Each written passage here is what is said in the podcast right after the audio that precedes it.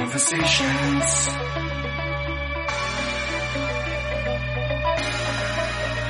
Sweet connections. Conversations. Sweet connections. Love is new love. Loving you, loving me. Love is new, love is free. Bienvenidos a este lanzamiento versión alfa, episodio piloto alfa de el podcast No Solo Tech. Aquí estoy, Katia, desde París, con Jorge, con. Diana Hola. y con Félix, Hola. que está ahora mismo en Madrid. ¿Y Jorge, dónde estás? ¿En Madrid En también? Madrid, en Madrid. ¿Y Diana en Valladolid? Sí, Bueno, me presento, yo soy Katia Aresti, eh, trabajo en Red Hat y soy pues ingeniero de software, de- desarrolladora básicamente, programadora. Ahora mismo trabajando en Red Hat desde hace tres años en productos open source, backend, que tengo la inmensa suerte de trabajar en, productos open source y que me paguen por ello, es como increíble. Las cosas, estas cosas no suelen, no suelen pasar mucho y estoy como muy contenta y en full remote además. Y voy a pasar a mis compañeros para que se presenten. Diana, hola, pues yo soy Diana Cebes, em, soy frontend en Dazer, llevo poquito, llevo desde mayo, pero súper contenta también. Em, estoy en Valladolid, como ha dicho Katia, y bueno, yo hasta hace, pues eso, nueve meses me dedicaba principalmente a maquetación a nivel un poco más crafter, ahora que está de moda lo de los crafters. Eh, y ahora estoy tirando un poco más por programación JavaScript y todo esto. Y muy contenta también. Jorge, Hola, ¿qué tal? Pues nada, yo soy Jorge Barrachina. eh, actualmente estoy trabajando como Developer Relations, que es una profesión así más o menos medio nueva. De esto como Community Manager, que nadie sabe lo que es y lo que haces, pero al final tienes una profesión. Y, nada, bueno, pues eh, este podcast lo, me mola porque tenemos puntos de vista, nos conocemos más o menos en persona, algunos más que menos, pero va a molar porque tenemos muchos puntos de vista distintos en entornos distintos y seguro que sacamos cosas guays. Y seguimos la cadena con Félix. Félix. Hola, eh, yo soy Félix, Félix López. Eh, trabajo en Google, aunque es circunstancial, eh, porque no estoy en el podcast. Me uno porque quiero. Creo que lo, que lo que has visto un poco, Jorge, que tenemos un poco de diferentes opiniones y, perspectivas, y creo que puede aportar mucho a algo que me gusta un poco evangelizar, que es a, a fomentar que la gente vea las cosas de manera diferente. Y, y bueno, eh, estoy deseando dar la chapa. Katia, cuéntanos un poco, mm, tú que eres la promotora de todo este lío. Sí. eh, eh, ¿a, qué, a qué viene el podcast este, por favor? a ¿Cómo, ver, nos has, cómo nos has liado a los tres? os he engañado, os he engañado malamente. Pues eh, de manera completamente egoísta, yo estaba en mi casa y digo, es que no me da la vida para leer todos los artículos que leo y todas las cosas que pasan por Twitter y tal. Es mucho más fácil al final, pues oye, como con los audios de WhatsApp, ¿no? O sea, igual que tú escribes, tú cuando estás escribiendo en el chat llega un punto que no te da la vida y ya mandas un, un audio y ya luego ya incluso llamas por teléfono, ¿no? Cosas que ya, que es como que nadie llama por teléfono en la vida, ¿no? Eh, y el caso es que digo, pues egoístamente, a mí me apetece hablar con esta gente y poder pasar este tiempo y tratar diversos temas, tanto técnicos, eh, todo lo que son trending en el mundo de la tecnología en el que estamos, con una visión un poco internacional, tanto lo que pasa en España como lo que pasa de manera internacional en el mundo, eh, y, pero no solamente técnico, sino completamente transversal eh, respecto a diferentes temas que suele tratar Félix muchísimo, eh, relacionados con el management, eh, con todo lo que son recursos humanos, carrera profesional, eh, conferencias, o sea, todo tipo de temas diferentes que podemos hablar hasta el infinito.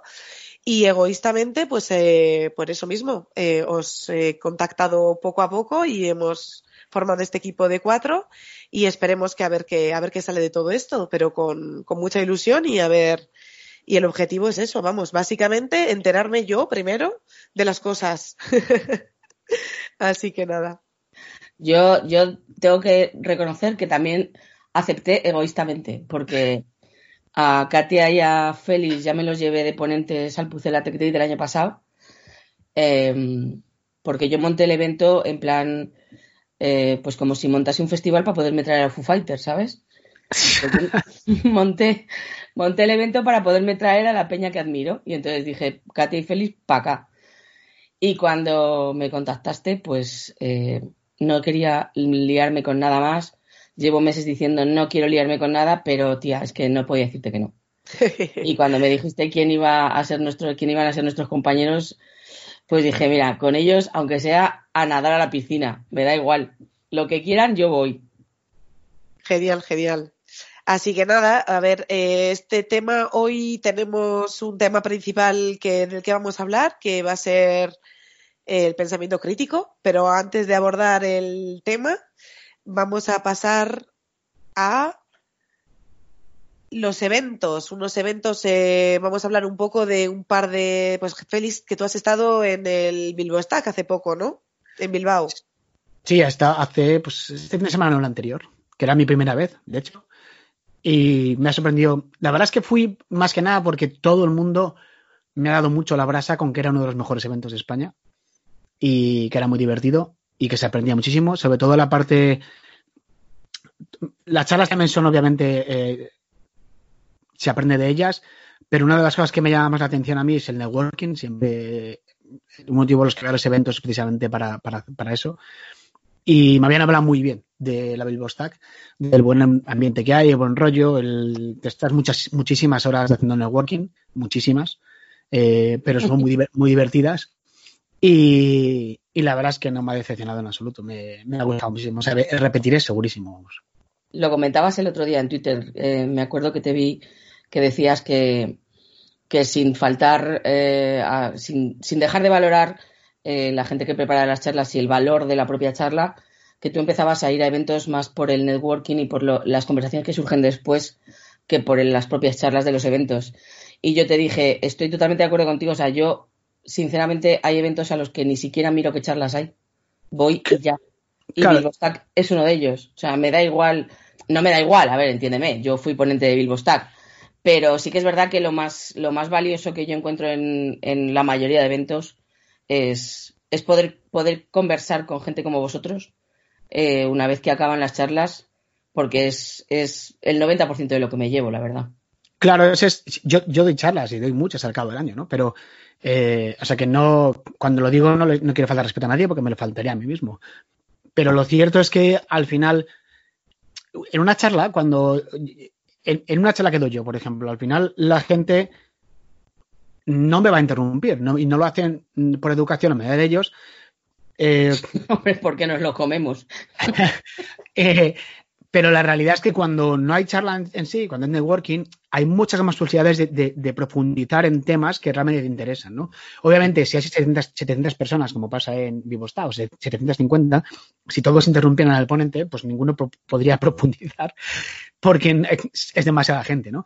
Pero el networking te da esa posibilidad, te da la posibilidad de, de coger a gente y que además en España al final hay mucha gente que tiene muchísimas experiencias que son muy, muy, muy buenas, ¿no? Entonces, sí. el, que poder cazarles en ese momento, bueno, cazarles suena fatal, ¿no?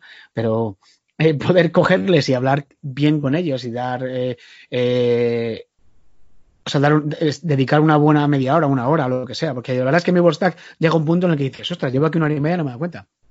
Y... O, o, o cinco. Y, que, y qué ricos esos pinchos, y qué ricos esos pinchos también. Ahí. Sí, bueno, aparte, aparte, aparte de, vi, vi, o sea, ya de por sí el entorno es maravilloso, porque claro. es maravilloso, comer, comer allí es maravilloso. Eh, Yo no te voy a pero... llevar la contraria, Félix.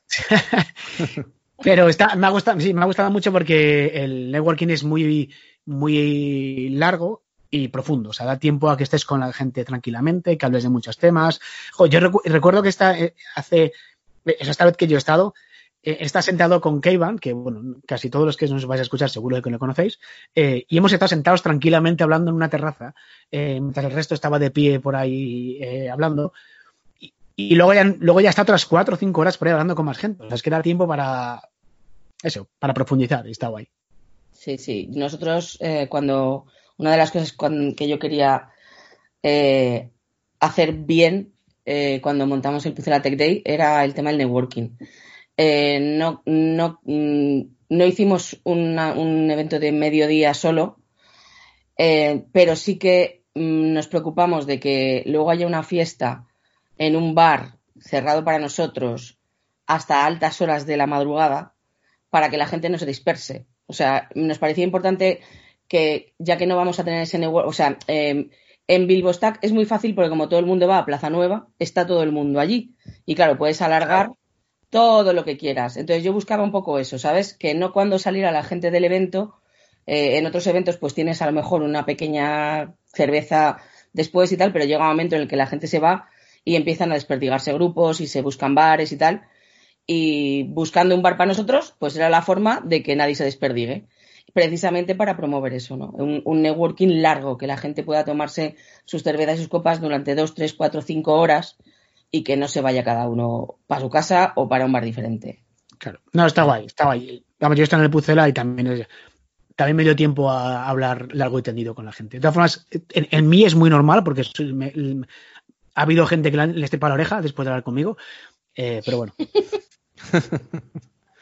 Hay, hay otra cosa del Vivo Stack, yo no fui este año, pero fui el año pasado y creo que es un acierto. De todas maneras, yo creo que esto lo trataremos, lo hemos hablado antes off, off the record, eh, para hablar todo el tema de charlas y todo esto, pero creo que es un acierto también que hagan solo, no día completo, sino mediodía y que dejen mucho espacio para eso, para que luego la gente se conozca, hable de, de las cosas y tal.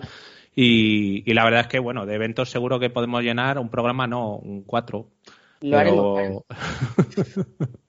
Katia, tú, tú has estado por ahí también organizando cosillas, ¿no? Sí, a ver, yo, mira, contrariamente a un evento como es como el Pucela Tech Days o como Bilbo Stack, que no hay call for papers. Que eh, es el, la- el, pan- el panel de ponentes se elige, se tratan los temas y ya está.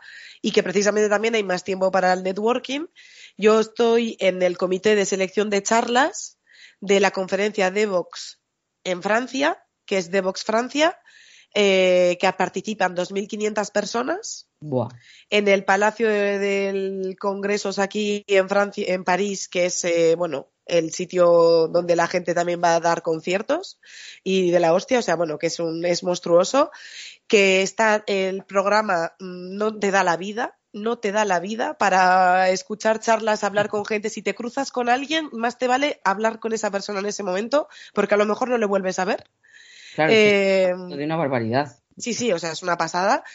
Claro, es eh, con muchos temas muy técnicos, es en torno a la JVM y Java, pero ya no, o sea, viene de ese origen la conferencia, pero hoy en día, o sea, hay un mazo de charlas eh, frontend, eh, lenguajes alternativos que no tienen por qué ser JVM, sobre todo ahora que encima con la, todo lo que es eh, inteligencia artificial y eh, de- bueno que hay mucha gente que hace Python no y otro tipo de y otro tipo de lenguajes que no sean JVM y, y Go y eh, Rust y todo esto o ¿Cuántos sea ya incluso Node también eh ¿Es un día? son tres Hostia. son tres días de conferencia y hemos recibido más de mil charlas Buah. Que, hemos, que hemos tenido que revisar, pero antes de que, antes, o sea, nosotros abrimos la venta de las, de las entradas y en 60 horas se acabaron Ostras. Ya las ves. 2.500 no, y eso fue en noviembre. Ya, o sea, se abrió, se abrió el Call for Papers que se acaba de cerrar ahora, hace dos semanas, que es cuando hemos estado deliberando qué charlas vamos a elegir y el programa, pero las, la, la conferencia está sold out desde hace dos meses. ¿Y cuándo es? Es en abril, a finales, 17, 18, 19.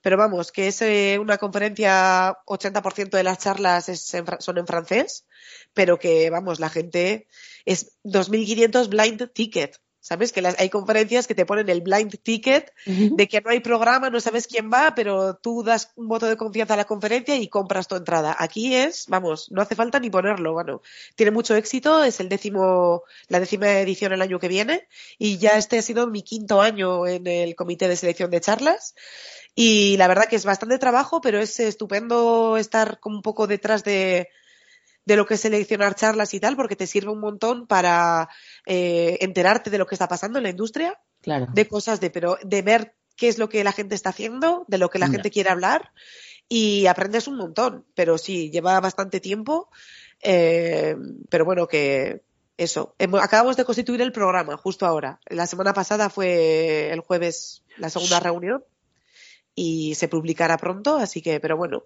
Supongo. es- hay que saber francés, perdón. Sí. No, digo que supongo que con tantas, tantas personas y, y tan- supongo que se habrán enviado un montón de charlas, no sé cuántas, eh, eh, está guay Mil, para mil. ver mil, para ver tendencias, ¿no? Para ver tendencias hacia dónde, qué se está moviendo y qué le interesa a la gente, ¿no? Bueno, totalmente, totalmente. O sea, es que es, es bastante evidente. Además, vas viendo el trending, se va viendo bastante hacia dónde va. Y sí, ¿Y sí. quién es, quién es el gran protagonista de este año? De la conferencia. La- las, la- de las charlas, ¿ha, ha habido algún tema que Ah, pues se ha eh, repetido en, varias, en varias de las propuestas? u- primero Kubernetes. Qué raro. O sea, eh, que se puede hacer una KubeCon. O sea, tú puedes coger el programa de DevOps y hacerte un día entero solamente sobre Kubernetes. O sea, eh, Kubernetes a saco, todo lo que es eh, todavía microservicios y todo lo que es eh, programación reactiva y tal. Kotlin, mucho. Vale. Y, y también eh, te- en temas de frontend, pues todavía hay mucha gente que sigue hablando de micro frontend y todo lo que es eh, pues eh, web components, React, etcétera, y WebAssembly también.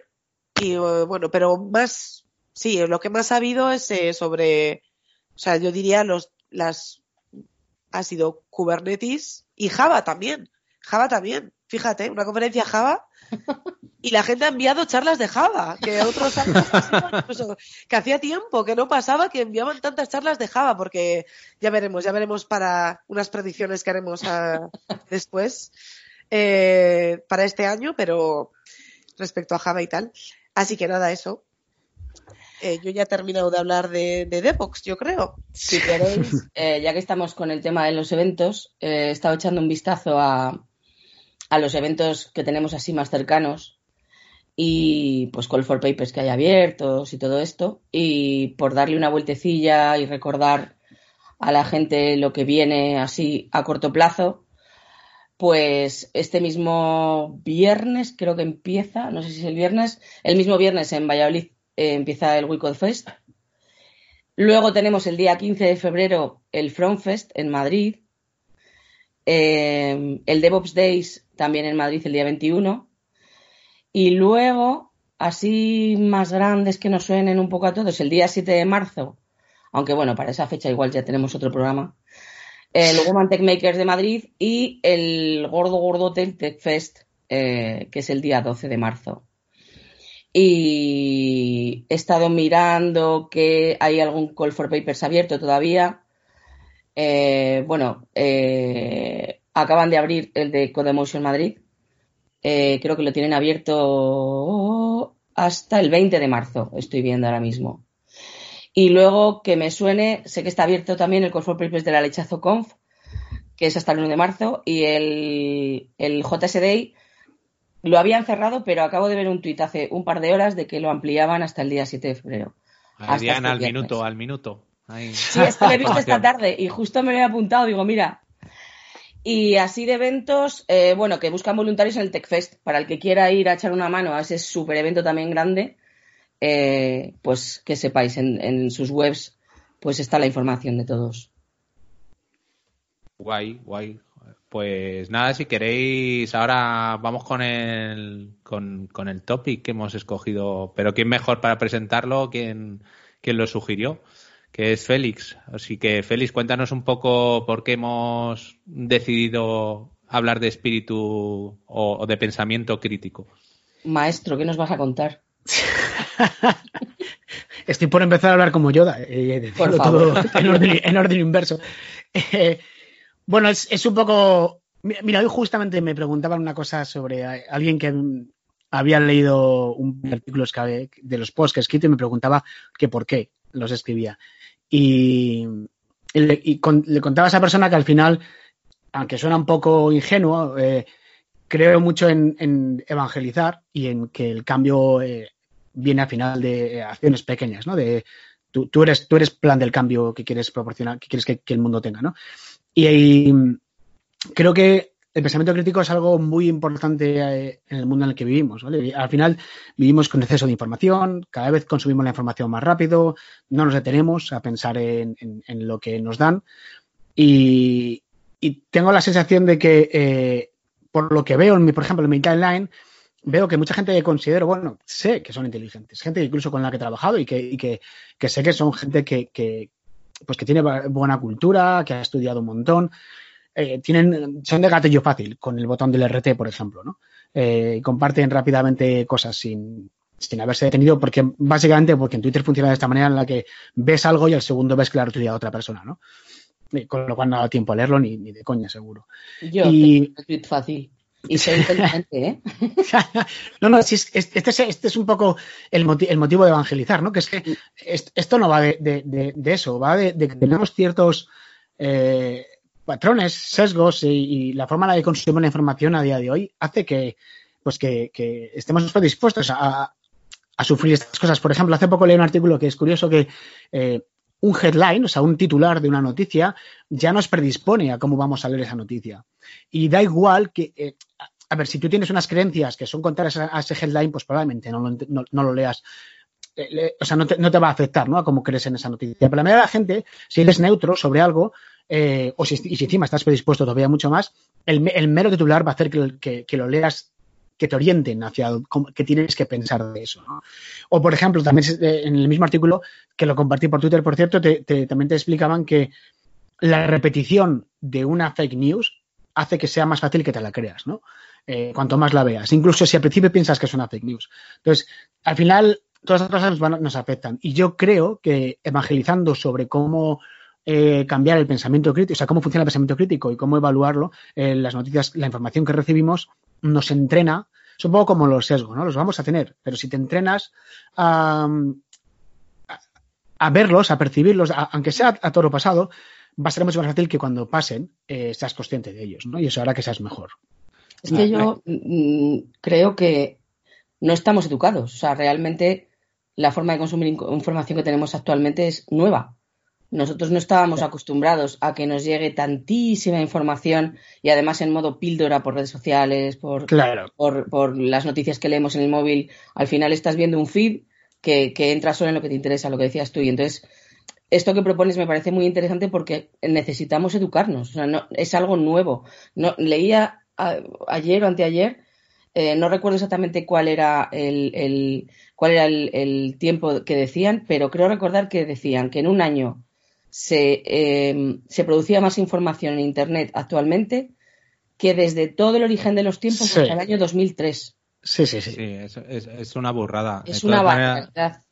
Hay, eh, yo estoy de acuerdo con lo que dices, Diana, de cierta educación por ser nuevo, pero también cuando empiezas, yo estoy bastante alineado con Félix en este, en esta necesidad, ¿no? Que, que tenemos ya de cada uno cómo ve la sociedad. Pero cuando empiezas a profundizar un poco sobre este tema, eh, es muy interesante, porque muchas de las técnicas que se utilizan ahora para vender una cierta narrativa sobre algo, y, y cuando es un tema, digamos, controvertido, pues muchas de las técnicas están escritas. O sea, es Claro, que sí, a, sí, a sí. nivel, a nivel de, pues, eh, bueno, el, el, el manido tema político, ¿no? Independientemente del. del- En, en las guerras se ha usado un montón a la hora de influenciar eh, y crear subes, eh, facciones que sean subversivas con el sistema. O sea, esto no es nuevo. La- la diferencia es que antes era, sobre todo para, desde el punto de vista de los gobiernos, era mucho más fácil controlar que esa información eh, llegara a la ciudadanía. Y ahora el problema es que cualquiera, o sea, por, poner un ejemplo, si, si un país quisiera influenciar, y que por ejemplo son cosas que se han demostrado hace, bastante poco tiempo, quisiera demostrar, o sea, quisiera influenciar una tendencia política en un país, lo tiene realmente relativamente sencillo a día de hoy. Y, y, eso, fija, me preocupa, mm, me preocupa, pero me preocupa menos que lo que veo en el día a día que pasa dentro de un propio país o dentro de una propia eh, me da igual, comunidad autónoma, me da, me da igual. Pero veo que, es muy fácil. Y, lo que más me preocupa es que veo que la gente, en lugar de, darse cuenta de cuál es la solución real a esto, pone, pone la fe en que otra gente nos diga qué es lo bueno y lo malo, que son los fact-checkers. ¿Vale? Entonces, ahora viene una herramienta que me da igual quién la cree, de- del, del sentido político que lo crea, que siempre hay un sentido político, esto tenemos que tenerlo en cuenta, todo el mundo tiene una orientación política.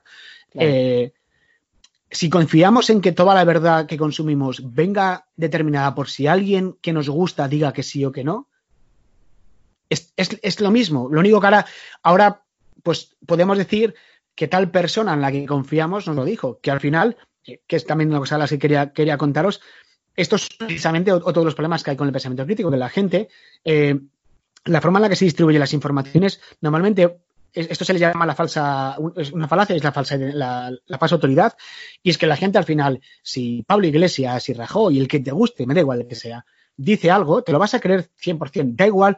Por ejemplo, vamos a poner un caso, ha pasado recientemente, un cirujano con el tema del, de- del, virus, de, de- de lo que está pasando en China, ha habido un cirujano que se llama, creo que se apellida Cava- Cavadas o algo así, eh, que es una eminencia en cirugía, pues Sí. a- salió el otro día a hablar de una información en la que decía básicamente que, que probablemente todos habrá muchísimos más muertos, habrá más hospitales, eh, y, y decía, él mismo decía, yo sé de lo que hablo porque tengo dos hijas chinas. No, mira, no. Eso no es suficiente para hablar de China, para, para poner en duda la, que, que China sea transparente, para decir que hay una conspiración. No. O sea, faltan más cosas, ¿no? Y, y- y- y- y en primer lugar, porque no es virólogo. Él es cirujano y es una eminencia en eso. Pero eso no, eso- eso no implica que todo lo que diga sobre medicina tengamos que creerlo, ¿no? Eh, pero en realidad, si, si lo pensamos, da igual eh, que que hay- incluso si se hablara de cirugía, lo que a mí me gusta que la gente pensara es que primero se cuestionara, en lugar de pensar, no, es que es cirujano y me lo tengo que creer, que primero pensara, ¿y por qué? ¿Por qué tengo que.? Por, o sea, y que rascara un poco. Y, y, a- lo mejor es que resulta que es una eminencia en eso, entonces me lo tengo que creer, ¿no? Pues os pongo un ejemplo un poco más dramático y más familiar. Mm, A mi padre hace. Yo creo que han pasado ya 5 o 6 años. eh, le diagnosticaron un cáncer de garganta y, y el cirujano que, que, mm, con, el, con el que estaban hablando para decirle lo que le pasaba a la garganta, que era, un- que era un cirujano, lo que le dijo es que la única solución que tenía era operarle y estirparle la, la creo que la, la, la laringe o la garganta, no estoy muy seguro. O sea, si era todo o solo era una parte. Y la cuestión es que decidimos hablar con una oncóloga también y la oncóloga, y esto todo en, en el público, ¿eh? la oncóloga le dijo no, no hace falta. Si, si, si, si hace falta lo podemos ver luego, pero ahora primero vamos a intentarlo. La cuestión es que mi padre sigue hablando, ¿vale? Eh, entonces, esto es un caso muy dramático, muy drástico, pero al final yo lo que me gustaría es que la gente, intentar un poco incentivar que la gente automáticamente levante la ceja como sobera en cuanto recibe una, informa en cuanto recibe una información. ¿no? Que Sí, lugar esa, de- segunda, esa segunda opinión que pedimos cuando nos va la vida o la salud en ello, Exacto. pues oye, vamos a buscarla también cuando recibimos una noticia en Twitter. Hay, Claro. hay, hay un tema que es también importante, que es que, y yo in- intento también ver el contraargumento. Evidentemente nosotros creo que todos no- nos creemos que somos personas informadas, pero yo creo que hay unas pautas que son muy fáciles de seguir y para ayudar a la gente un poco que quiera dedicar esto, porque yo creo que siempre el problema no está en quién lo provoca, en la desinformación, sino quién se la come, que es que somos nosotros al final. Entonces, eh, hay cosas tan sencillas como eh, cualquier noticia, ¿vale? Lo, lo típico que dicen los fact-checkers, ¿vale? El origen. A mí eso me suena más a lo que comentabas antes de falacia de, de autoridad, ¿no? Porque lo escriba el país o porque lo escriba el mundo o porque lo escriba tal, no tiene nada que ver. Yo lo que sí que me fijaría es, estamos en un mundo digital. Si hace referencia a algún estudio, algún dato o algo de eso, si aparece el link para que tú mires ese estudio y está referenciado, ya es un punto de, de credibilidad, ¿vale? Y ya es algo que te puede permitir descartar cierto tipo de, de cosas. Y luego la otra parte, que es la que creo que sí que es más yo no lo llevo tanto a la medicina, lo llevo más a los que al final propagan la información, que son tanto las personas como los propios medios de comunicación. Es lo que os decía antes de la, de la narrativa. Esto lo explica muy bien también Kahneman con el tema de, de Think Fast, Think Slow, creo que se Sí, llama el, sí. el- esto, de los dos sistemas que tenemos. ¿no? Tenemos un sistema que es el de reaccionar, el de supervivencia, el emocional, y luego tenemos un- una parte más racional, ¿vale? Entonces, ¿qué pasa? Que muchas veces las narrativas están diseñadas precisamente para tocarte la fibra, para que tú no pienses. Y, y, es esa pausa la que yo creo que cada persona, siempre que quiera, o sea, yo siempre respeto que cada uno haga lo que quiera y si quiere las, las convicciones que quiera, pues que siga con eso. Pero que también, eh, si realmente te interesa algo y quieres saber toda la película, yo creo que todo el mundo asumirá que necesitas ver distintos puntos de vista para hacerte una imagen más fiel de lo que pase con ese topic. Claro, es que una cosa que, que mucha gente no se plantea y que, y que, que, de hecho las últimas charlas que yo he dado van sobre esto realmente. Y es que al final damos mucho peso a una noticia, a una información que recibimos simplemente porque está en juego nuestra reputación, nuestras creencias, ¿vale?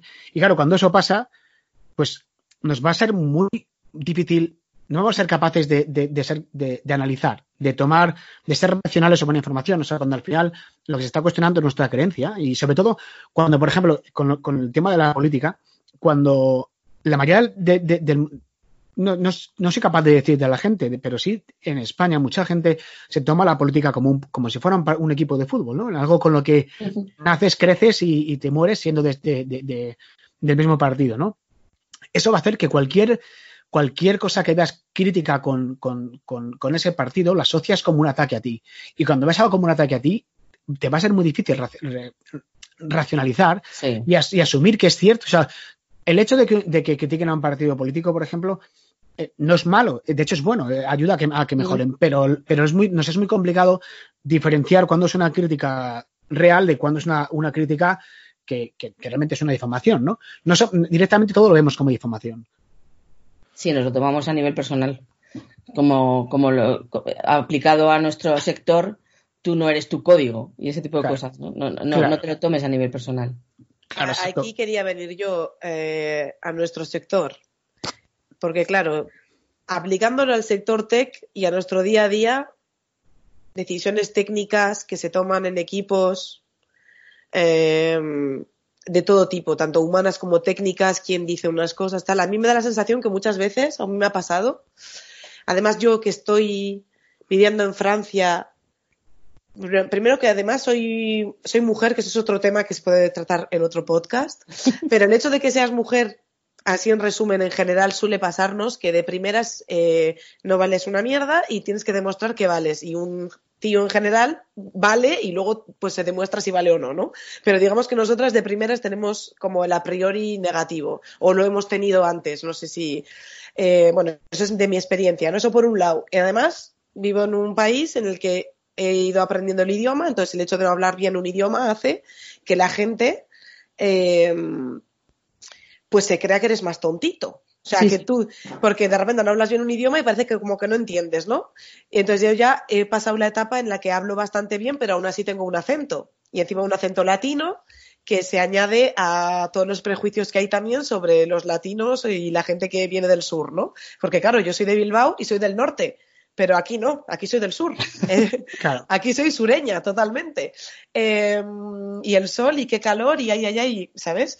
Entonces, eh, yo me he dado es- cuenta que en reuniones, y termino, eh, que en reuniones técnicas me ha pasado en las que yo me he dado cuenta que he tenido igual la mejor idea o dicho algo y que ha sido al final la decisión política o, eh, o aquel que ha propuesto una de- aquel que ha propuesto algo de una manera mucho más política y mucho más expuesta de una forma como un poco fake news o a lo mejor también yo que igual no he sabido exponerlo bien porque no me he sentido, o sea, como que había muchos a priori y como que no había pensamiento crítico eh, y me gustaría saber qué ideas tenéis vosotros para poder mejorar eso y que, digamos, todo el mundo sea escuchado realmente a su justo valor. a mí, de lo como, como- al menos como lo has expuesto, me, me parece que está mezclado un poco estereotipos, eh, sesgos que tenemos eh, cognitivos con, Sí. con, con el pensamiento crítico. Que a veces, a veces esos sesgos ap- aplican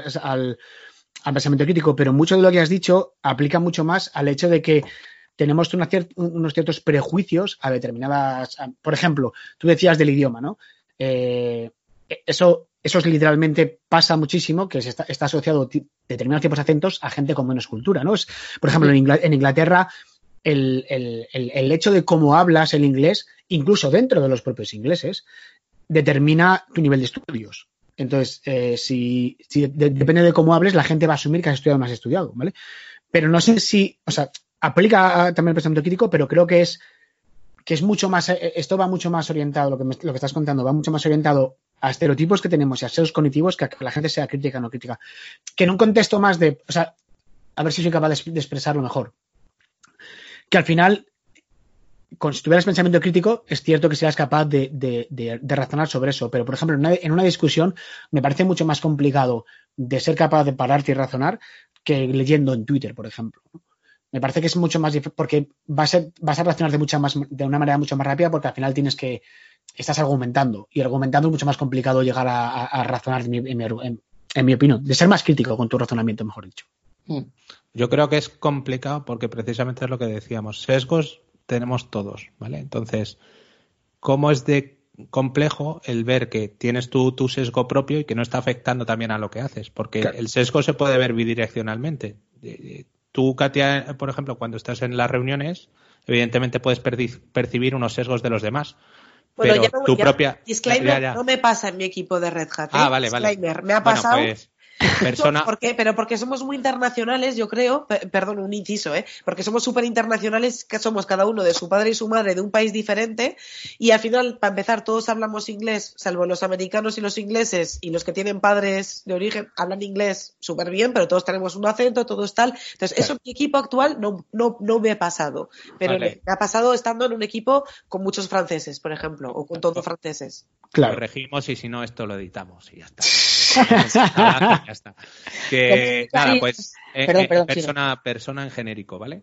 Eh, es que la clave y lo difícil que es es que también tu propia visión también tiene su propio sesgo. Entonces, Claro. ahí, ¿cuál es el sesgo que vence? Es lo que decía antes Félix con el ¿quién vigila al vigilante? ¿no? O sea, va a haber un- una entidad que va a decir, no, esto es la verdad suprema y todos mis fieles, por favor, hacedme caso porque es esto. Eso además en Estados Unidos ahora tienen un, un perdón por la palabra, pero tienen un chocho importante con este con esta historia, porque precisamente las plataformas tipo Facebook, Google en este caso y otras que tienen una están acogidas a una cosa que se llama el Decency Act, por lo cual son plataformas, pero no son publicadores. No es igual que la que la CNN o que la Fox o todo esto.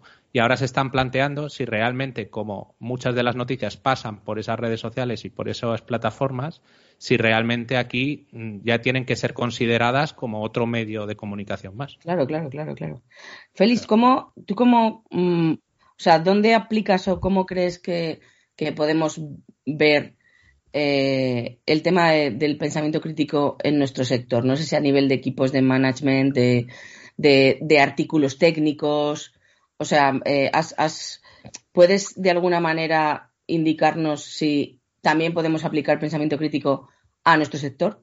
Sí, o sea, por ejemplo, es- eso es en la toma de decisiones, por ejemplo, ¿no? O sea, el, el contrario al pensamiento crítico en la toma de decisiones sería conformidad, ¿vale? Conformidad es cuando todo, todo, cuando la gente se, se deja llevar por la opinión del grupo, Y esto pasa en muchísimas empresas y ahí, sí que puede, lo que tú decías, Katia, eh, por ejemplo, hay muchísima gente que, que su acento no es... eh, no es bueno o porque su nivel de inglés o, sea, no es suficientemente bueno, su- suelen dejarse llevar por la opinión del grupo precisamente por miedo a, a sentirse ridículas y cosas así. Eh, hay- muchos más factores para la conformidad. Y el, pensamiento crítico es justo al revés. El pensamiento crítico es, es el decir, ¿por qué vamos a hacer esto, por ejemplo? ¿no? Y hay un principio para, de- para el pensamiento crítico en, en- en la toma de decisiones de empresas que es el, el- el empezar por qué. Y siempre que haya que alguien diga, deberíamos hacer esto, la- se debería preguntar, ¿cuál es, ¿cuál es la motivación real de hacer esto? ¿no? Y hay muchas técnicas. También están las cinco, los cinco porqués, que los cinco whys, que hay, hay muchas empresas que se intenta que cada decisión que se vaya a tomar, incluso cada conflicto, se diga el, el, el por qué. Y cuando digas el por qué, tienes que volver a preguntar el por qué, es el por qué y el por qué, por- porque se intenta buscar la raíz real de, de- del tema. ¿no? Entonces, el pensamiento crítico es fundamental, en mi opinión, en la toma de decisión. Es donde más importante es. El, lo que, relacionado con lo que decía antes Katia, los sesgos cognitivos influencian en el, en el pensamiento crítico. Porque Claro. influ- influencian al final porque la gente, el, el hecho de cuando viene algo de, otra persona, por el hecho de ser esa persona, por su condición o por lo que sea, tienen menos valor, ¿no? Entonces, ahí sí que aplica, por ejemplo, el hecho. Pero no es, que es lo que intentaba explicar antes, no es que no tenga, no es que tú no tengas pensamiento crítico, sino que tu opinión vale menos precisamente porque la otra persona tiene un sesgo sobre esa opinión, ¿vale? Y eso afecta al pensamiento crítico de todo el grupo. Claro.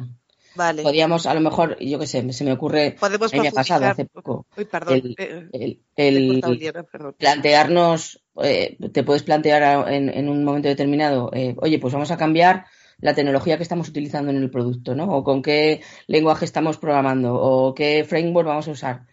Eso que decías tú de, vale, ¿por qué? No nos vamos a dejar llevar. Yo creo que ahí sí que hay un paralelismo con lo Claro. que comentabas antes respecto a la, la figura de autoridad. Porque lo dice quién, mi, mi, quién, el lead, porque lo dice el que en teoría sabe más de esto. No, va- vamos a ver por qué. No solo porque lo Claro. diga el que acaba de entrar nuevo, que es una estrellita que acabamos de, que Claro. acabamos de contratar, y viene y dice, no, no, no, aquí hay que quitarse de encima eh, React y hay que empezar con Vue. Pues no, ¿por qué? O sea, dame razones objetivas de por qué crees que debemos hacerlo.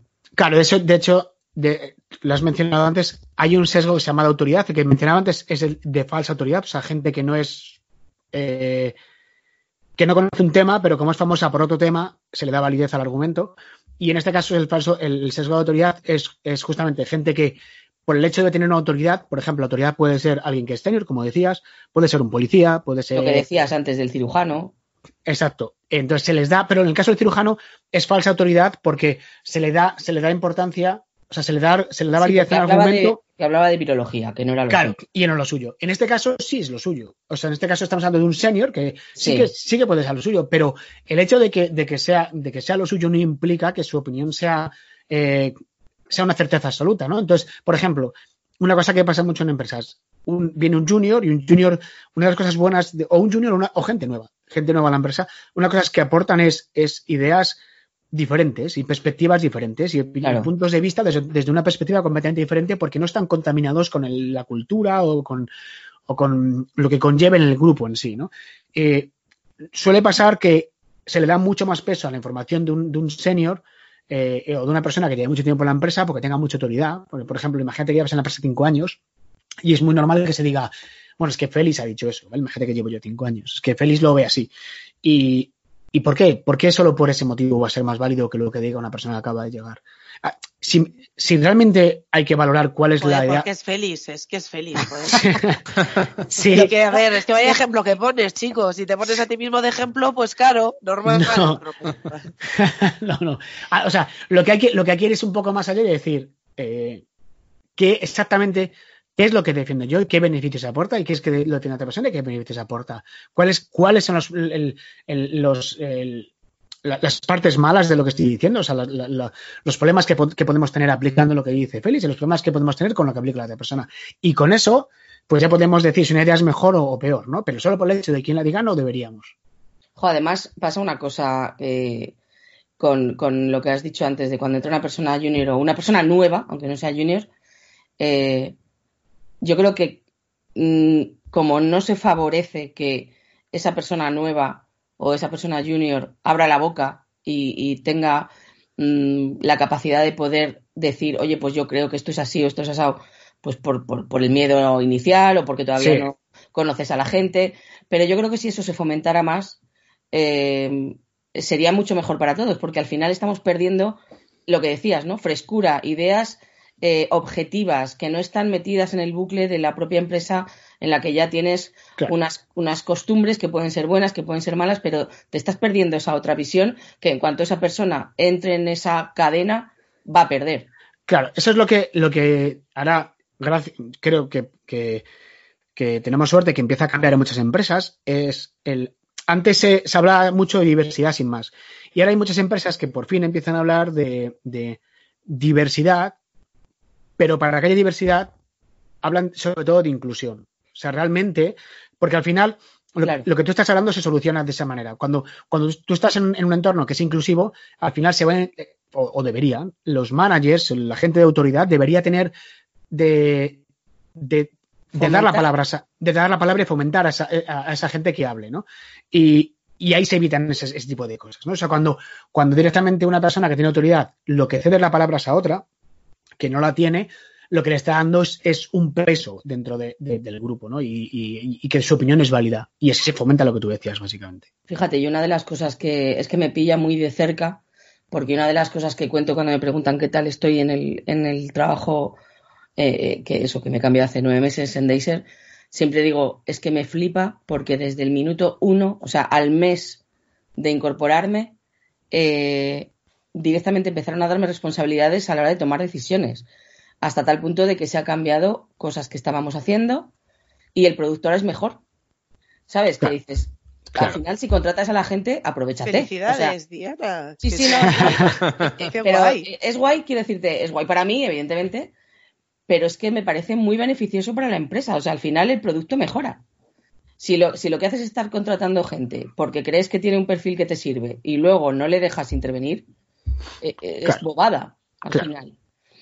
Mm, Yo, yo estoy de acuerdo totalmente con lo que decís y ya por, por poner un apunte más y también si queréis ahora ya hablamos de, de otras cosillas. Eh, yo apuntaría una cosa que si no la conoce la gente que nos escucha, que busque la historia del fenómeno de Dunning-Krieger, que es una... eh, Hmm. os cuento la historia muy rápido, ¿vale? Porque esto hay que tenerlo en cuenta también.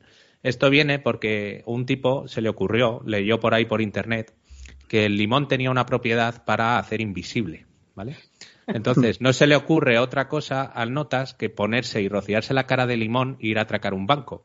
El banco tiene todas las cámaras, ¿Pero esto es ¿vale? de Por todos lados. Es, Esto es de es verdad. completamente verdad, sí. Te es- puedo es de creer. verdad. Eso es lo que está basado el efecto este, lo que decía el Danny Claro, es yo conozco, Sí. yo conozco el, eh, lo que dices, el efecto, pero no sabía esta historia. Pues está, es que eh, los que investigaron este tema, porque salió en las noticias y todo, y entonces dijo, esto tiene que tener algún tipo de chicha. Pues eso, estaban todas las cámaras y todo eso. Total, que al final el tío sale con el banco, el tío ahí hasta, yo creo que ya vacilando a la cámara, en plan, no me ves.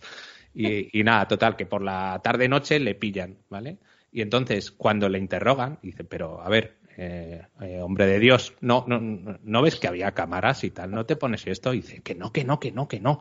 Que yo he leído que esto mm, tiene algún tipo de propiedad que bloquea, yo que sé, la luz o lo que sea y, y no, que, que es incapaz de vernos. Entonces, lo que viene a explicar este fenómeno es que muchas veces cuando empezamos a conocer un tema, llega un momento en el que tenemos como una falsa confianza de que sabemos todo, ¿vale? Mm. Y pasa justo al revés. Conforme vas aprendiendo, llevas muchos más años investigando o profundizando sobre un tema, precisamente te ocurre lo, el efecto contrario. Es decir, no tengo ni puta idea de esto, porque te vas dando cuenta de que tienes un montón de, de cosas todavía que no tienes atadas, ¿vale? Entonces, esto viene también, yo creo que es interesante que la gente lo vea, porque muchas veces cuando a todos se nos hincha la vena, ¿sabes? De leer algo en Twitter y decir, pero ¿qué dice este tarao? Pues muchas veces viene precisamente por eso, porque a lo mejor se ha leído dos o tres artículos de algo y ya tiene la sensación de que, va, esto es sota caballo y rey, o sea, esto no hay más. Y quien diga lo contrario, pues eh, no tiene ni puta idea del tema. Entonces, yo creo que es interesante también que la gente eh, reflexione un poco a la hora de, cuando va a emitir una, una opinión sobre algo, el, el- el- el tener en cuenta que puede haber gente que mm, lleve muchos más años también. Y por eso os digo, por poner el contrapunto de lo de la autoridad, que tampoco lo anulemos, o sea, me refiero Claro. a que hay gente No, no, que, claro. que realmente tiene eh, mucho, muchos tiros pegados y tiene también eh, mucho, mucho tiempo invertido en eso y que posiblemente, a ver, esto nunca vamos a encontrar una cifra, pero que posiblemente ante la duda también yo particularmente en un equipo me fiaría más de alguien que lleva mucho más tiempo en esto, siempre Sí, que bueno. haya duda, ¿vale? O sea, Claro, eh, pero ese es, el, eso es justo lo que acabas de decir, ¿no? El, el tema es, como no tengo, o sea, hemos, analiza, eh, hemos analizado, la, no- yo no tengo una idea, como él sí la tiene y él lleva más experiencia, creo en él, pero no, no rechazo mi idea simplemente porque él tiene más, más experiencia o más, sin- sino cuando pasa eso, cuando hay dos ideas que es que, que do- dos puntos de vista diferentes, no lo bases solo en la autoridad. Intenta analizar el, el porqué de cada una y los, las, lo bueno y lo malo de cada una, ¿no? Muy interesante. Y por cierto, que una cosa que, porque la, la leí hace poco y, me- y es una frase que quiero, que me parece, a mí me hace reflexionar mucho, es una gilipollez de frase, pero que es muy simple y hace, eh, creo que en, en muchas luchas que tenemos, en muchas discusiones que tenemos, si pensáramos en esta frase, eh, cambiaría la forma en la que discutimos y es una tontería. La frase básicamente dice, si solo buscas por qué tienes razón, Entonces, de forma natural, ignoras porque te equivocas. Ah, muy bien, muy bien. O sea, me parece un punto perfecto para cerrar el tema. Feliz, felicitaciones. Venga, Katia, vamos a, cantar, a cambiar un poco de tercio y Sí, cuéntanos eso a- que lo has dejado ahí, lo has, la- lo has tirado así como de rebote, pero lo de las predicciones. Sí, a ver. Yo para cerrar este primer capítulo alfa, episodio alfa, me gustaría hacer, eh, me gustaría que hiciésemos eh, la- una predicción para la tecnología en este año 2020. ¿Quién, quién se lanza? ¿Diana? Eh. Em, a ver, yo he estado echando un vistazo en las lo- la parte que me toca un poco, ¿no? Más el front. Pensamiento Eh, crítico, espero. Pensamiento crítico, mm, cero. O sea, he cogido la encuesta de Stack Overflow y la he mirado. He tenido La cero autoridad, la crítico ahí. autoridad. Autoridad a ver, qué- a ver qué se movía por, por las tendencias. Y nada, al final, eh, pues eh, un, par de, un par de cosillas voy a comentar nada más. Eh, frameworks, librerías, JavaScript, pues la pinta que tiene para el 2020 es que React va a seguir siendo el rey. El que más crece, el que crece más rápido es Vue, pero yo creo que el problema es que React ya está implantado en muchísimos productos, aplicaciones, webs, empresas, y al final cambiar eso eh, requiere tiempo y, requiere un proceso, o sea, eh, yo por lo menos lo veo en mi caso, va a necesitar que haya un todo un ciclo en el que ya descartas todo lo anterior y te pones a hacer algo nuevo, porque si tienes un, un producto, un desarrollo muy grande, es imposible cambiarlo de la noche a la mañana y React eh, se ha metido hasta la cocina en, en todos los sitios. Y luego, eh, pues a mí me gustaría que empezaran a coger cuerpo y potencia los web components, porque ya por fin con Edge eh, teniendo el, el motor Chromium, pues ya tenemos en teoría soporte de web components en todos los navegadores, excepto en IE. Pero ya sabemos que IE pues no contamos con ello, salvo los que los pobrecitos que tengan que hacer aplicaciones para la administración y cosas estas. Pero bueno, teniendo soporte ya en, en, el 100% de navegadores, eh, sería lo suyo, ¿no? Al final los frameworks JavaScript están todos ya orientados a componentes y, y estaría guay que, que, los buen componentes nativos empezaran a, empezaran a funcionar. Jorge. Bueno, yo por, por, no hablar más de front, pero solo quería hacerle una pregunta a Diana. ¿Safari es el nuevo Safari es el nuevo IE? Pues, eh, pues te diría que sí, fíjate. Porque yo tengo Mac, yo trabajo con Mac y, y, lo abro para testear. O sea, no lo uso para nada. Es que. Pero, pero no lo sé, tío. No lo sé. Sí, yo, yo, creo que sí que va a acabar siendo el nuevo IE. Yo creo que sí. ahí, tendremos ahí tiempo para hablar de ello. Yo, que... Espero, que, yo espero que con el tema de Chromium, eh, o sea, eh, esto ya no es predicción, es un deseo propio mío. Eh, coño, que no desaparezcan, que no desaparezca Firefox, por ejemplo, eh, que haya más navegadores en vez de menos. O sea, lo que no, lo que no nos interesa a nadie, a la hora de desarrollar es mucho más cómodo, pero lo que no nos interesa a nadie es que haya un monopolio. Y, y eso es lo, eso es un deseo, no es una predicción. Mm. Yo espero que, que no, no, no, coja Chromium y se acabe comiendo todo el, todo el mercado de navegadores. Vale, pues nada, yo mi predicción, vamos, no es predicción, yo creo que ya es presente, pero vamos, yo creo que sobre todo lo que vamos a ver más, para mí la, la interfaz que más que más futuro tiene y que más presente tiene es la, la voz y el, y el procesamiento de lenguaje natural. O sea que yo creo que va a ir muy en la línea de, de ver cada vez más cosas. Hay muchas cosas de, de VR y de AR, pero eso ya hemos vivido varias épocas en las que eso no ha terminado de cuajar y de hecho casi toda la gente que hace temas de VR y de, eh, y de AR ya no está con tema tanto de dispositivo, de HoloLens y todo eso, están intentando comerse la cabeza para que sea en el móvil y que mm. todo funcione en el móvil y fuera. Entonces, ya os digo, yo creo que la voz, eh, bueno, ya lo veis con todos los Alexa, Siri, etc., no sé yo qué, no sé cuántos, cada vez, mm. cada vez, cada vez habrá más, más cosas de este estilo. Eh, Félix, ¿tú qué, qué- tienes Yo- algo? Yo había dicho que no tenía nada, pero ya voy a opinar ya que estoy. Félix ya ha tenido bastante con prepararse todo el pensamiento. No, y hay una, hay una cosa que sí creo que, que vamos a ver un montón de, de- de cambios en la industria y es con la privacidad. Ah, mira, sí. Yo creo que muchísimas empresas se lo están tomando como categoría de primera, por así decirlo, y que y vamos a, ya, hay- ya hay cosas muy, muy guays con respecto a eso, como Federated Learning, que es ma- Machine Learning federado, que básicamente, decirlo de forma, no soy un experto en Machine Learning, así que me perdonen si alguno lo hay y me equivoco, eh, pero e- es más o menos como en, la- en, tu- en tus dispositivos se calculan ciertas deltas, ciertas cosas, eso se envía al servidor, pero se envía de forma totalmente anonimizada y, es- y ese delta es lo que ayuda a calcular realmente el algoritmo total o final, por así decirlo. Y con lo cual tu privacidad sigue, sigue intacta y creo que va a haber, la industria va a tirar mucho por ahí, ¿no? Y en el mundo back, ¿qué nos cuentas, Katia? En el mundo back y en el mundo de lo que, bueno, en mi, en el mundo mi- en mi back, eh, yo creo que este año, por fin, va a ser el año que Java va a morir.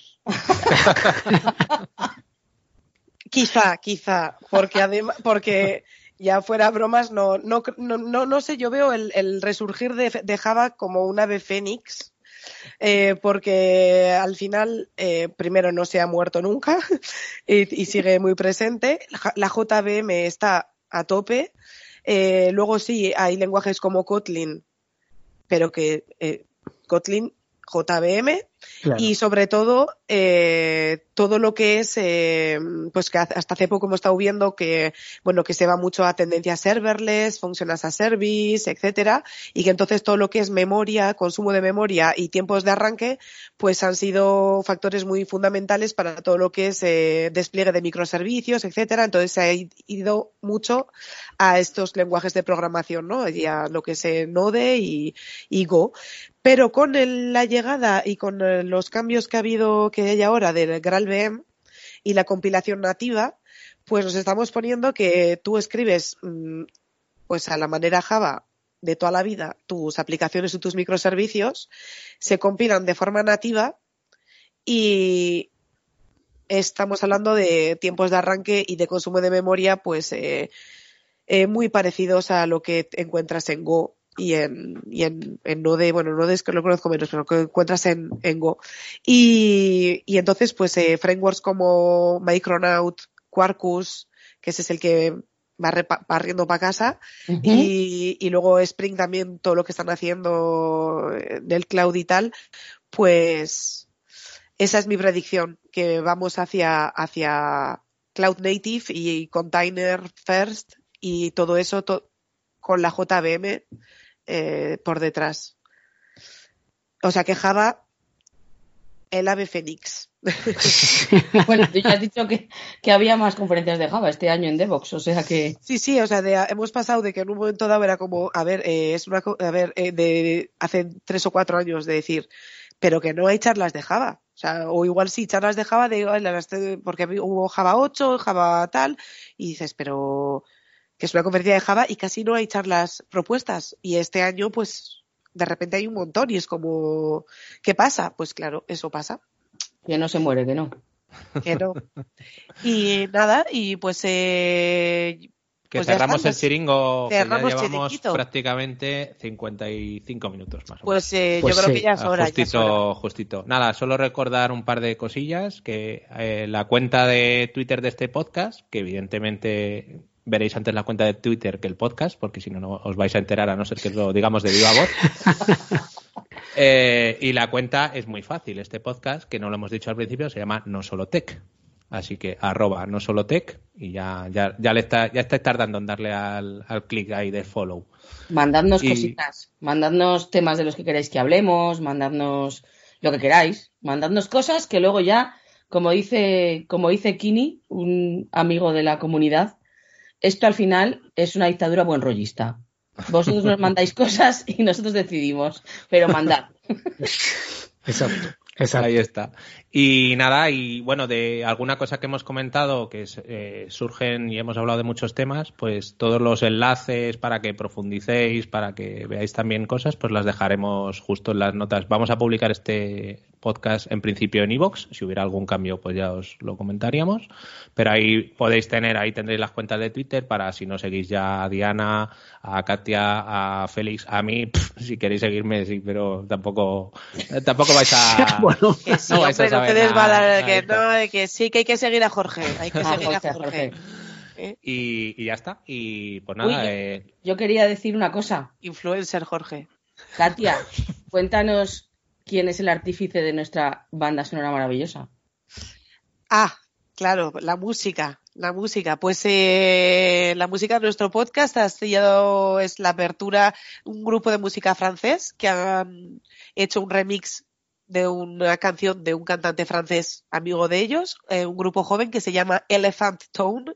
La canción se llama Conversations y creo que venía al pelo. Así que esta es eh, la música intro de, de nuestro podcast, a que podéis seguir a Elephant Tone, que está, que es un grupo un poco electro. Y ya está. He hecho la Pues, publicidad. pues nada, ya eh, cerramos el chiringo, ¿no? Sí, Ya no decimos ni de lo que vayamos a hablar la, esto porque todavía Exacto, no lo sabemos, exacto, tenemos sí. mucho, tenemos muchas cosas. porque no tenemos- sabemos. Efectivamente. hay muchas ideas, hay muchas ideas. Así que si os ha gustado, pues estar atentos y ya avisaremos de cuando salga el siguiente episodio. Chao. va. Chao. Adeu. Conversations.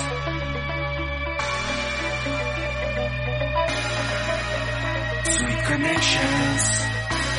conversations, sweet connections. Love is new love, loving you, loving me. Love is new.